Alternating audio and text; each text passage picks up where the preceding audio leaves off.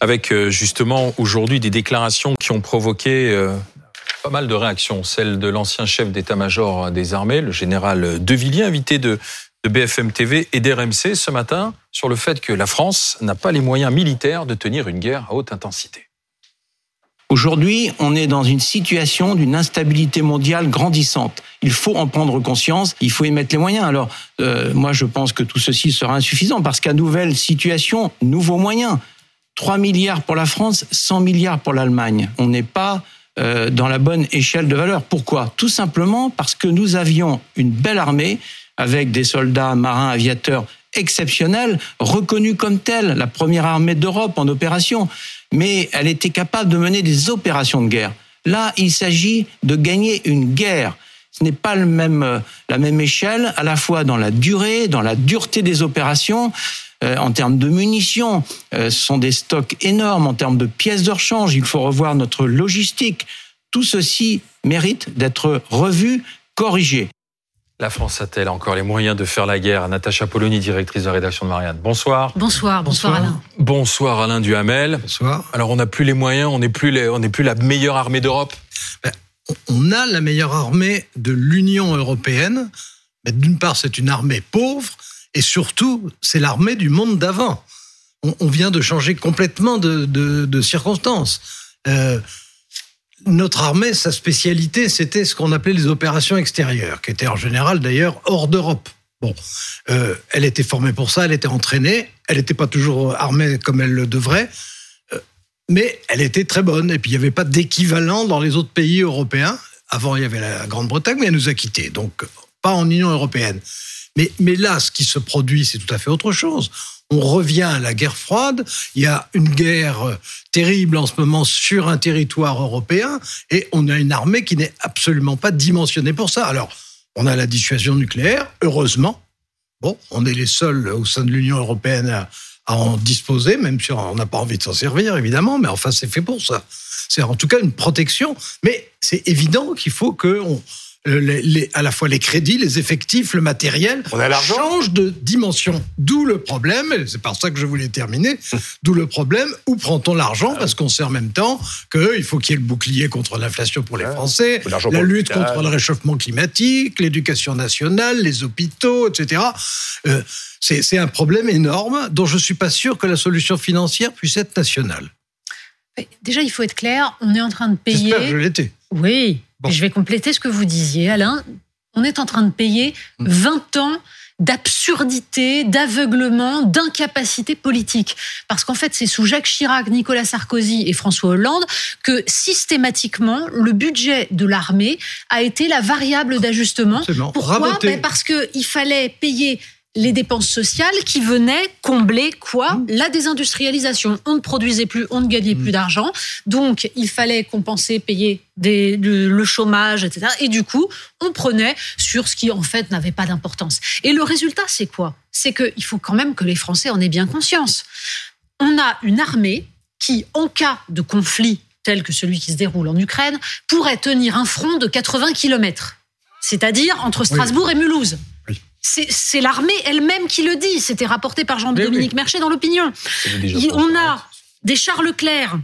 On en avait reçu 406, il en reste 222 opérationnels. C'est nettement moins que ce qu'a l'Ukraine, par exemple. Nettement moins. On a 200 avions, Rafale et Mirage, plus les 42 qui sont sur le, le porte-avions. Voilà, c'est tout. On est au 13e rang mondial. Ça veut dire qu'en effet, en cas de guerre de haute intensité, on a deux jours de munitions, donc on ne tient pas.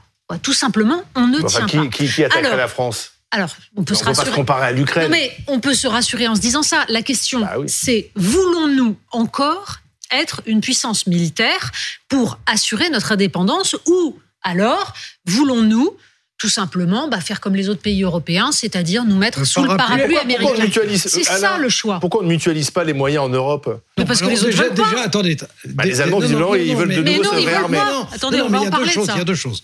D'une part, il y a le nucléaire qu'on ne mutualise pas. Non, pas le nucléaire, je parle de Non, reste. non, non, oui, mais on est, les seuls, conventionnel. on est les seuls quand on parle des, Oui. des moyens euh, collectifs, c'est important. Et, et, la, c'est nous qui la payons pour toute doctrine l'Europe, classique est qu'on a des intérêts vitaux à dimension européenne. Ce qui ne veut rien dire, d'ailleurs, c'est très bien que ça ne veut rien dire, parce qu'en matière nucléaire, moins on est précis, mieux ça vaut.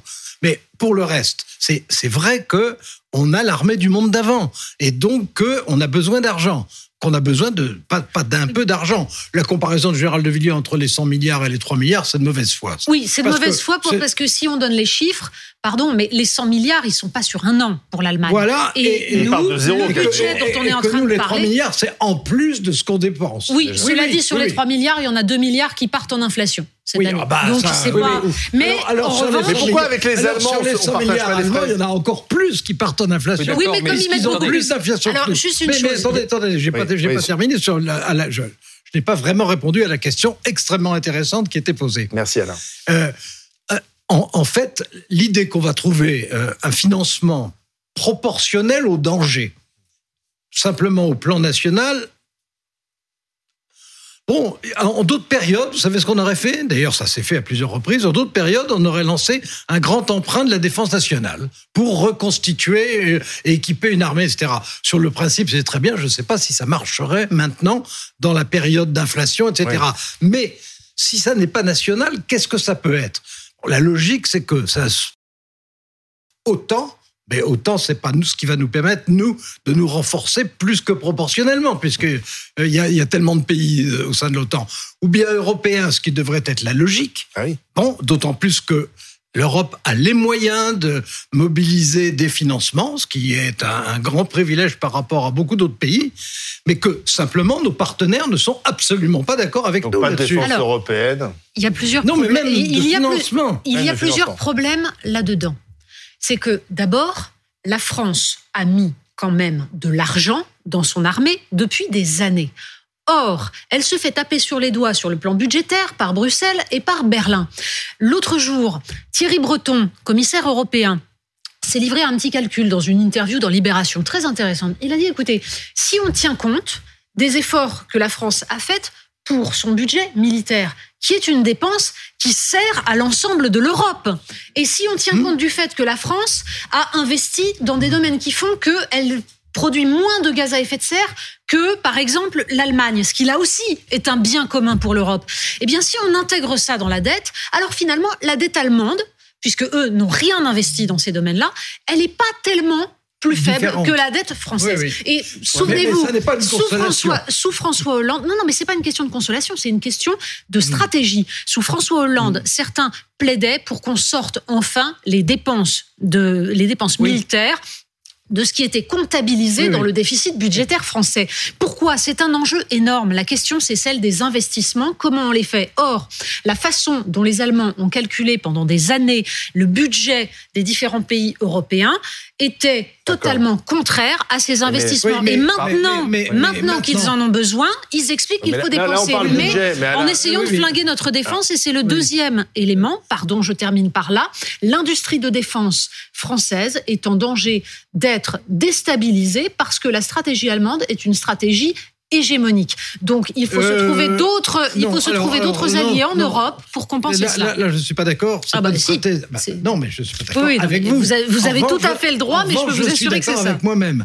Vous avez Euh, bien raison. le- la, la stratégie allemande, malheureusement, ça, n'est pas simplement de donner l'avantage à euh, l'Allemagne comme chef de file sur la construction d'un certain nombre de matériels militaires indispensables, c'est aussi en chaque occasion de choisir les équipements américains Oui, plutôt que les va, équipements européens. C'est ça le, le, le, le- le problème qui n'est pas nouveau, mais dont on a espéré pendant un an ou deux que peut-être ça pouvait évoluer, et ça n'évolue pas. La, la- la solution, euh, c'est...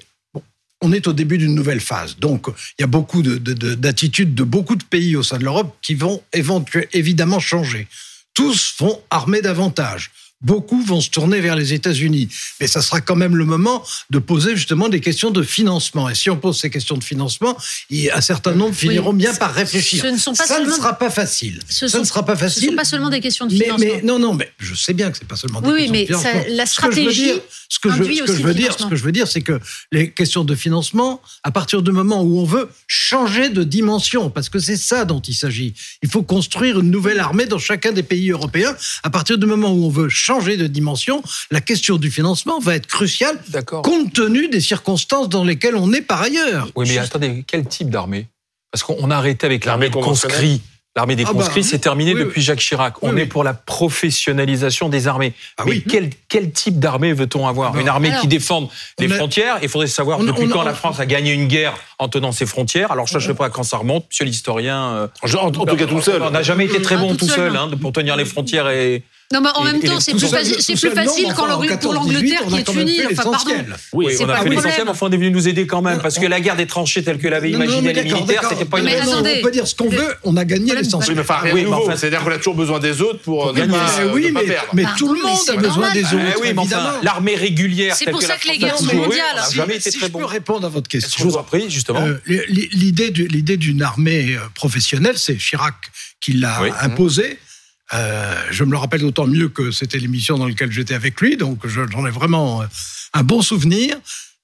Le premier à avoir plaidé dans ce sens, c'était bien avant, c'était Pierre Mesmer, Premier ministre. Mhm. Ancien militaire lui-même, légionnaire. euh, ancien, Ouais. ancien héros, même. Ancien héros. Bon, ils, ont- ils avaient été, il avait été recalé. Bon, euh, dans, dans les autres pays, en réalité, il y a pratiquement plus d'armées de conscription. Mm. Ce sont des armées de professionnels. Mais alors, il y a des domaines complètement nouveaux que il faut d'urgence développer.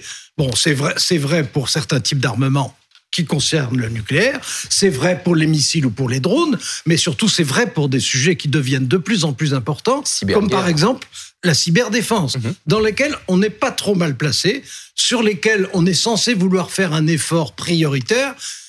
Euh, il faut le financer. Parce que Alors, tout, deux, tout à trois l'heure, petites pardon, choses. tout à l'heure, Alain disait euh, là où on est bon, c'est les, les opérations extérieures. Mais enfin, aujourd'hui même, euh, le président Macron a annoncé la fin de l'opération Barkhane euh, au Sahel. Oui, mais vous savez que c'est- Attendez, l'opération- est-ce que ça a été une réussite C'est pas de la guerre, c'est de la politique Enfin, russe. ça. oui, d'accord, C'est- mais Pardon, ça a été une deux- réussite. C'est trois mots. Wagner, c'est L'opération- On a dépensé beaucoup d'argent là-bas. L'opération Serval, pardon si je, peux, le- si je peux dire un mot, l'opération Serval était une réussite sur le plan militaire. L'opération Serval, c'est ce moment où la France a été appelée par le Mali.